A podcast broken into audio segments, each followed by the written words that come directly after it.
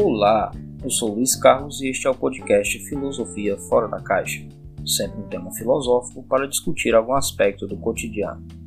Este podcast tem frequência semanal e você pode acompanhar as novidades no Instagram e na sua plataforma de podcasts favorita, sempre aos sábados. Em 8 de março, nós celebramos o Dia Internacional da Mulher. Não, esse não é o assunto do podcast de hoje. A ideia não é prestar uma homenagem ou comemorar o Dia Internacional da Mulher. É preciso esclarecer que esta não é uma comemoração justa e nem é um prêmio de reconhecimento às mulheres de nossa sociedade por tudo aquilo que elas fazem todos os dias. Essa data marca memórias de sofrimentos, de muitas lutas por parte das mulheres em nome de respeito. Respeito este que sequer deveria ser objeto de lutas, uma vez que na verdade as mulheres não podem ser consideradas inferiores ou superiores aos homens.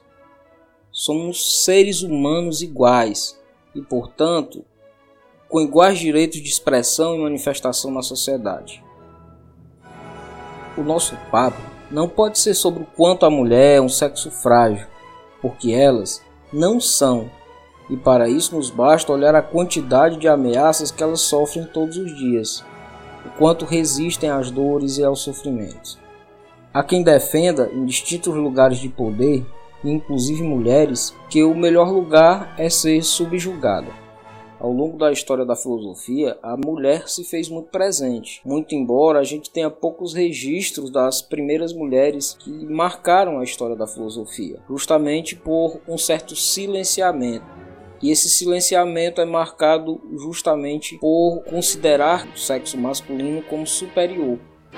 A primeira defensora que nós temos registros do direito igualitário da mulher é a filósofa Hiparquia de Maroneia. Já no século IV, antes da era cristã, ela desafiou a sociedade patriarcal em que vivia, exigindo para si o direito de casar-se com o homem que amava, o filósofo Crates de Tebas, um aristocrata que encontrou na filosofia uma forma de viver, renunciando aos bens que possuía para viver nas ruas. Assim como ele, Hiparquia assumiu para si a mesma posição. Claro que não ficou nisso. Ela garantiu também seu lugar nas reuniões entre os filósofos de sua época não sem questionamentos.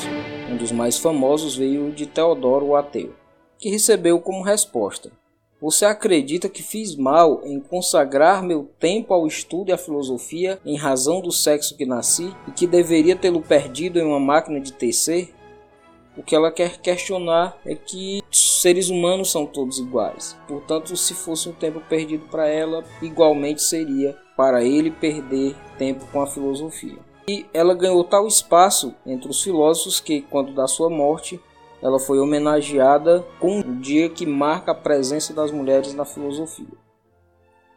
Ela não foi um caso isolado e podemos citar muitos, por exemplo, Aspásia de Mileto, a sacerdotisa de Otima ou Hipátia. Muito embora poucos registros tenham chegado até nós sobre a relevância de suas contribuições na filosofia clássica. Um destaque mais recente na história da filosofia cabe à filósofa Flora Tristan, que foi uma das fundadoras do feminismo moderno. Ela sentiu a necessidade de mobilizar-se pelo direito de sobreviver ante a violência sofrida da parte de seu esposo. Em seus registros, nós podemos encontrar a seguinte afirmação: Todos os infortúnios do mundo vêm do esquecimento e do desprezo que até hoje foram feitos dos direitos naturais e imprescindíveis de ser mulher. Esse esquecimento é em que parece ter caído a contribuição das filósofas, de outra parte também os direitos da mulher como ser humano, dotada dos mesmos direitos dos demais seres humanos. Para a filósofa brasileira Marilena Chauí, essa situação é consequente da utilização de mecanismos ideológicos que contribuem para que as pessoas se conformem com a realidade em que vivem e não queiram lutar pelos seus direitos. E a gente vê por meio de diferentes manifestações, inclusive de pessoas públicas, que defendem o lugar da mulher na sociedade como subjugada. Já para a filósofa Judith Butler, qualquer que seja a liberdade pela que lutamos, ela deve ser uma liberdade baseada na igualdade, portanto, na igualdade entre todos os seres humanos. As mulheres estão nesse mesmo meio, elas não podem ser consideradas inferiores aos homens.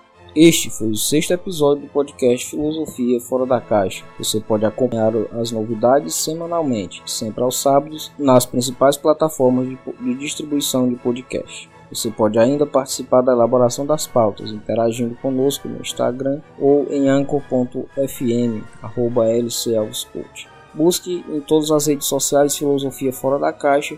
Vamos seguir nesse papo. Até a próxima.